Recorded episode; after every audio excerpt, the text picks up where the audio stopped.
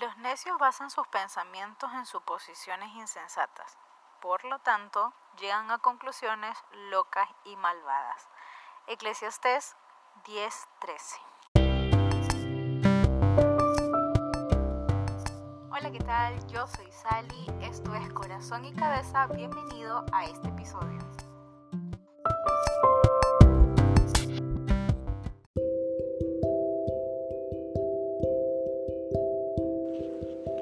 ¿Te sentiste identificado o haces de vez en cuando suposiciones insensatas y llegas a conclusiones locas por esas suposiciones? Bueno, yo también. Así que si te sientes identificado con eso y eres como yo, te invito a que te quedes en este episodio número uno que se llama Procesos, donde te voy a compartir lo que yo he aprendido acerca de eso. Mi nombre es Salomé pero todo el mundo, pero todo el mundo me dice Sally, así que si quieres me puedes llamar así. Y bueno, te quiero compartir brevemente lo que me motivó a crear este podcast. Tenía ya dos años eh, buscando de Dios, buscando de, de, Él, comencé a aprender cosas, a ver la Biblia de manera diferente, a tener una perspectiva nueva de Dios y quería compartir con otros. Quería compartir con otros el amor de Dios. Y también quería crear un espacio para poder conectar con, otra, con otras personas que estaban como yo en algún momento en medio de este proceso y no sabían para dónde coger, que están queriendo conocer de Dios pero no saben por dónde empezar, que de igual manera yo estuve así al principio. Entonces, no sé, me parece que este puede ser una pequeña herramienta, una pequeña ayuda para poder crecer juntos. No creo que sea, o sea, solo sea un podcast el que te va a ayudar en tu crecimiento espiritual. Creo que es necesario, de hecho es necesario, pasar tiempo con Dios, leer tu Biblia, orar, pero puedes tener ayudas que te pueden eh, aclarar dudas o simplemente darte un empujoncito en lo que tú estás aprendiendo con Dios. Entonces, esto un espacio para, para crecer juntos, básicamente, ¿ya? Como te decía, hace dos años empecé con el camino de vuelta a casa y he aprendido varias cosas. Mientras tú más te expones y pasas tiempo con el Padre, con Dios, vas aprendiendo y comprendiendo nuevas cosas. Y hace poco entendí que todos estamos en un proceso. Y me gusta porque Pablo en 2 Corintios 3:18 dice esto. Pero nosotros todos, con el rostro descubierto, contemplamos como en un espejo la gloria del Señor.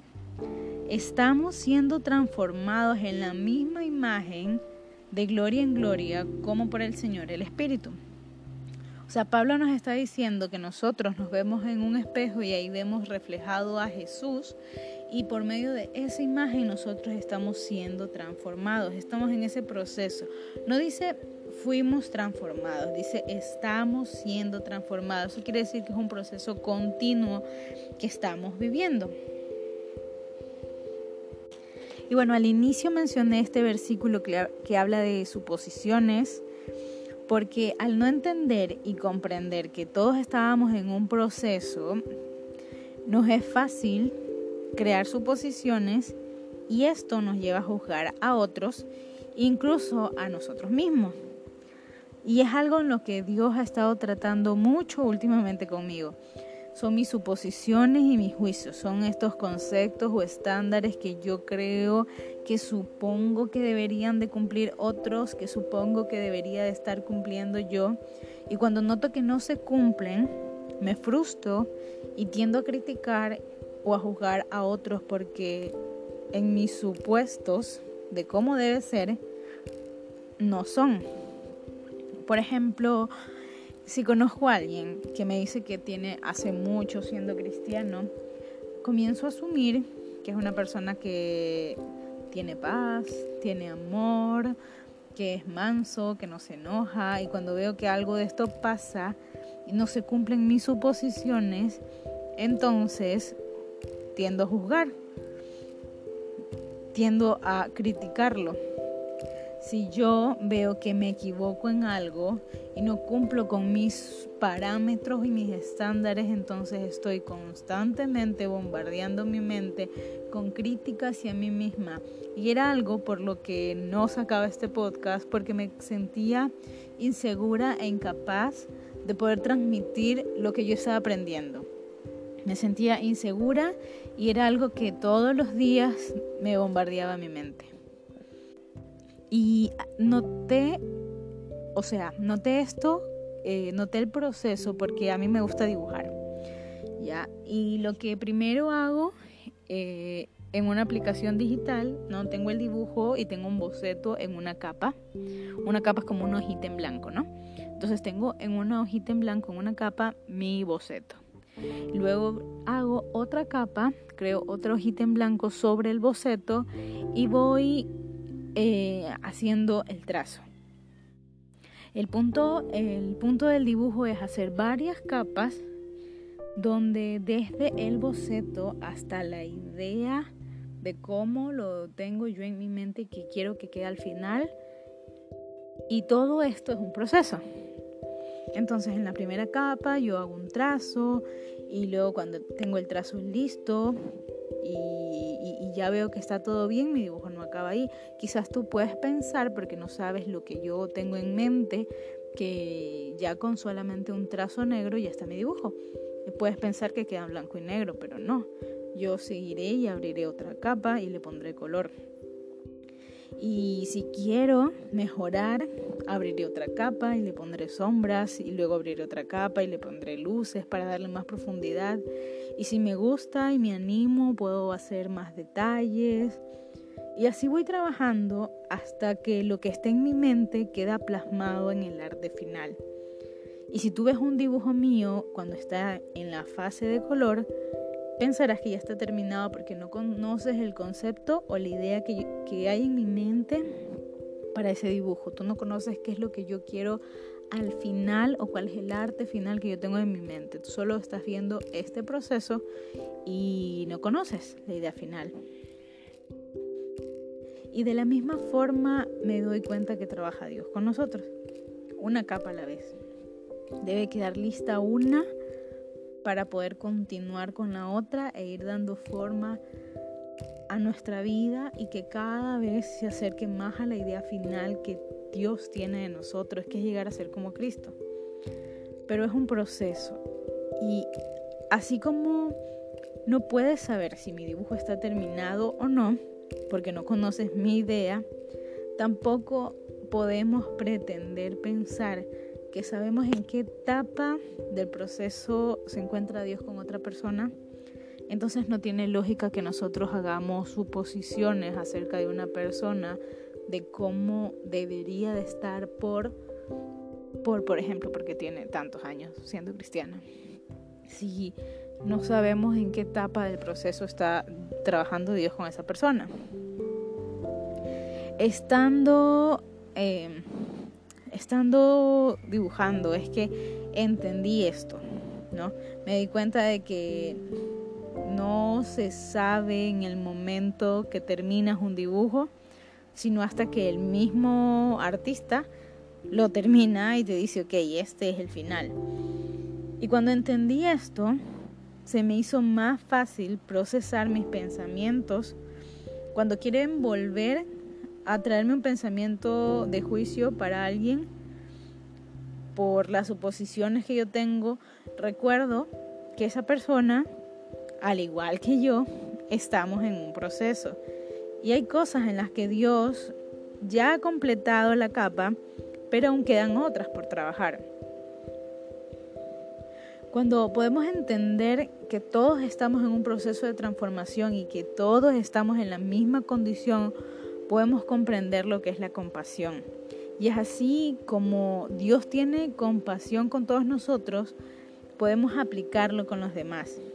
Me fue al diccionario a buscar la definición de compasión y me gustó porque decía que es un sentimiento de tristeza que produce al ver padecer a alguien y que impulsa a aliviar su dolor o sufrimiento, a remediarlo o a evitarlo. Entonces me parece me parece que encaja perfectamente con lo que Jesús nos muestra. O sea, Él siente un sentimiento de tristeza al vernos cómo estamos, a ver nuestra condición, pero eso le impulsa a aliviar ese dolor, a remediarlo, a tratar de evitarlo. Por eso Jesús vino al mundo. ¿Y quién de nosotros no está padeciendo? ¿Quién de nosotros no está luchando con, pensamientos, con ideas, eh, quizás de autoestima, quizás de depresión, quizás de eh, pecados, quizás de, de, de amor propio? O sea, todos luchamos con pensamientos y con ideas. Y Jesús en la historia de Juan 8, del el 1 al 11, me, me mostró dos cosas cuando lo leí, y era la compasión y era el hecho de que todos estábamos en la misma condición. Y te voy a leer el versículo así rápidamente. Dice, Jesús se dirigió al monte de los olivos y al día siguiente al amanecer volvió al templo. La gente se le acercó y él se sentó y comenzó a enseñarles. Los maestros de la ley y los fariseos llevaron entonces a la mujer a la que habían sorprendido cometiendo adulterio, la pusieron en medio de todos los presentes y dijeron a Jesús, Maestro, esta mujer ha sido sorprendida en el acto mismo de cometer adulterio. En la ley de Moisés nos ordenó que se matara apedreada esta clase de mujeres. ¿Tú qué dices?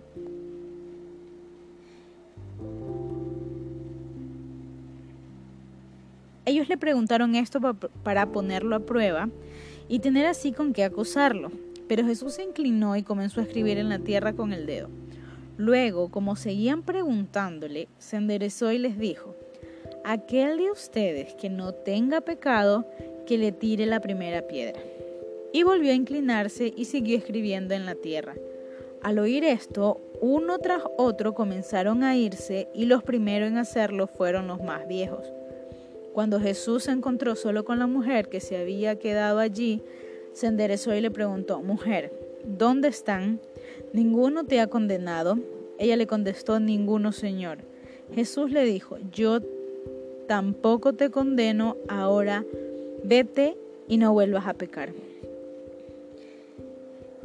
Y me da mucha curiosidad, de este pasaje nunca me había dado cuenta la compasión o sea, en sí sí entendía que Jesús estaba siendo misericordioso y compasivo con esa mujer, pero que la misma compasión, o sea, el mismo eh, chance, la misma oportunidad de recibir compasión que tuvo la mujer, tuvieron los acusadores. Jesús expone a todos para que se den cuenta que todos están en la misma condición. Jesús le dice el que esté libre de pecado. Estaban trayendo una mujer pecadora y les dice a los acusadores el que esté libre de pecado tire la primera piedra. Y ahí los pone a todos, al grupo de los acusadores junto a la mujer en la misma condición, o sea, en la misma línea partida, todos estaban aquí iguales. Según la ley, se debía apedrear a la mujer y al hombre. Y ellos llevaron solamente a la mujer. Así que podríamos decir que estaban cumpliendo la ley a medias. Entonces, si cumplían la ley a medias, eran pecadores según sus propias reglas. ¿Ya? Entonces, si vamos por ahí, ya estaban mal. Pero, a ver, Dios conoce nuestros corazones y sabe cómo somos. Él, él, sabía la intención con la que iban y él sabía que nadie es perfecto, nadie puede ser perfecto y nadie puede cumplir la ley. Conocía a Jesús sus corazones y los expone a todos los del grupo que según sus suposiciones todos eran rectos y justos. Y no queda nadie. Aunque podían haber recibido la misericordia al aceptar su condición, ellos decidieron irse y la mujer fue la que experimentó la compasión de Jesús. Ella se quedó ahí con él y me imagino que tuvo que haber pasado algo más que lo que relata la Biblia, pero Jesús tuvo que haberle dicho algo más a esta mujer, pero al final fue compasión, o sea, Sintió dolor por la vergüenza que ella estaba pasando, sintió dolor por lo que la estaban haciendo sentir mal y trató de trató de remediarlo no poniendo exponiendo a los otros. Esa no fue la forma de remediar a Jesús.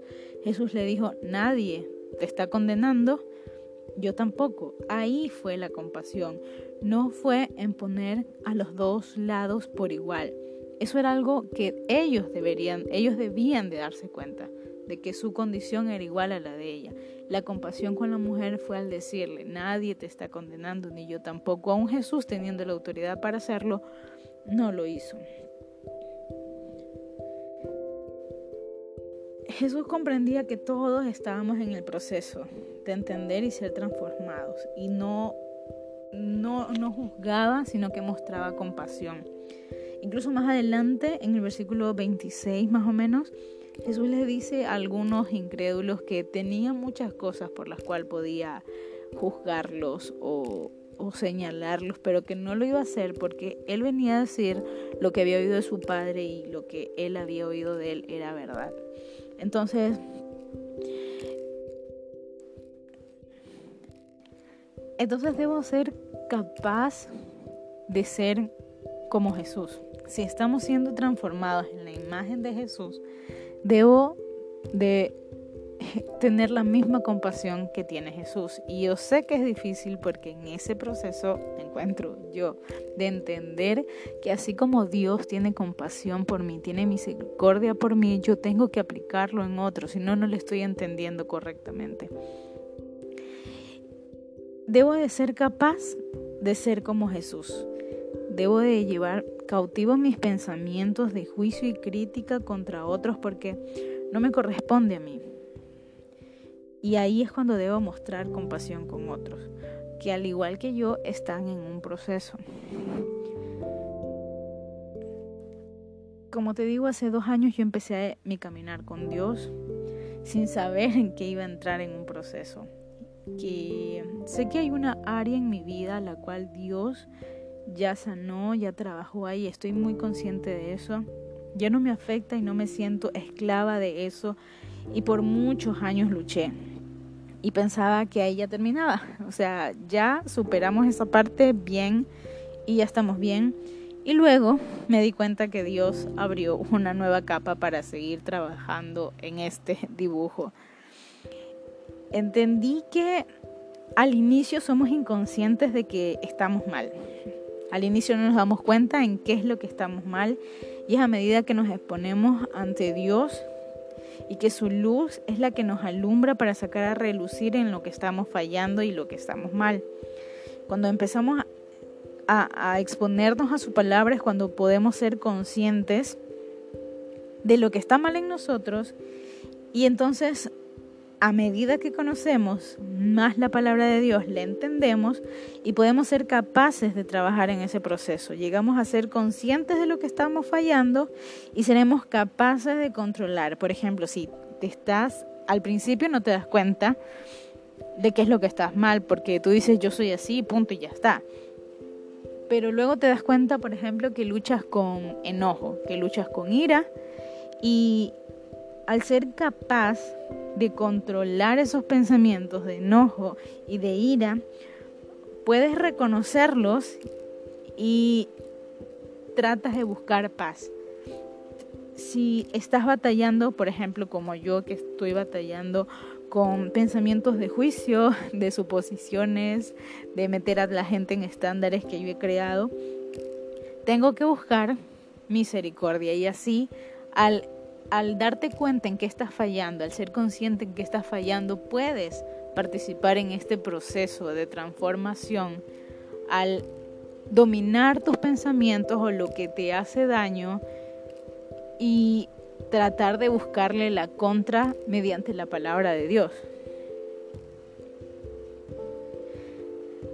Si desconocemos o somos inconscientes de lo que fallamos, es porque no estamos viendo el espejo de la Biblia para poder conocer a Jesús. Es necesario pasar tiempo con Jesús, estar junto al Padre en su casa y conocerlo. Dice en 2 de Timoteo 3, 16 y 17 que toda la escritura es inspirada por Dios y es útil para enseñarnos lo que es verdad y hacernos ver lo que está mal en nuestra vida. Nos corrige cuando estamos equivocados y nos enseña a hacer lo correcto. Dios la usa para preparar y capacitar a su pueblo para que haga toda buena obra.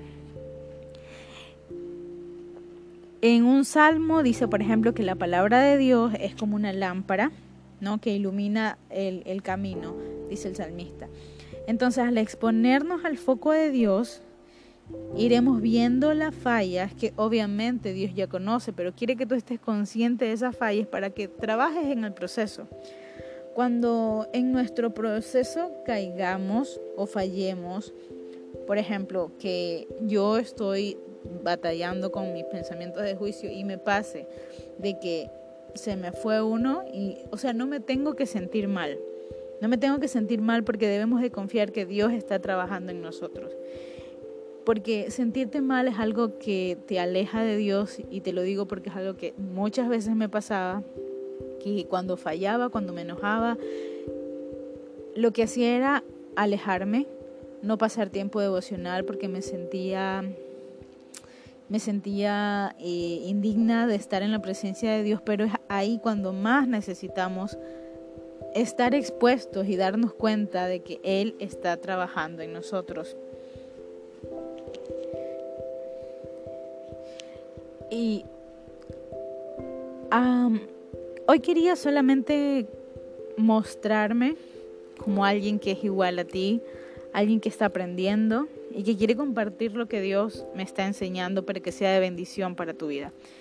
Quiero poder crecer juntos, quiero que podamos entender estas verdades bíblicas y que renueven nuestros corazones y nuestras mentes, no solo que se queden como un conocimiento en nuestra cabeza, como me sé versículos, ok, sino que se hagan realidad en nuestros corazones, que podamos usar esos versículos que estamos aprendiendo, esas cosas que estamos leyendo en nuestro tiempo devocional, para que en el momento que estas ideas que nos atacan de depresión, de angustia, de, juicio, de pecado, de de no sé, todas estas cosas que nos están atacando puedan ser contrarrestadas con versículos que hablen de las verdades bíblicas y así se haga real en nuestro corazón. Eso es lo que yo creo que es meterle corazón y cabeza a la Biblia para que tengas herramientas en este proceso, en este cambio, en esta etapa de transformaciones. Y quiero que sepas que aquí tienes una amiga con la que puedas contar, la que te puede animar, la que puede darte la mano para ayudarte y seguir en este camino con Cristo. Entonces, em, sí, para que no sea una conversación solo desde mi lado, sino que también participes, me gustaría invitarte a que si puedes ir a la cuenta de Instagram, que es arroba corazón y cabeza guion bajo, así poder crear una conversación, eh, saber eh, quién, quién está del otro lado escuchando, y nada, saber que, es de bendición para tu vida lo que, lo que estoy compartiendo. Y ya, creo que eso es todo por el episodio de hoy. Gracias por acompañarme hasta aquí. Espero que Dios te bendiga y te dé paz. Y ya, nada, chao.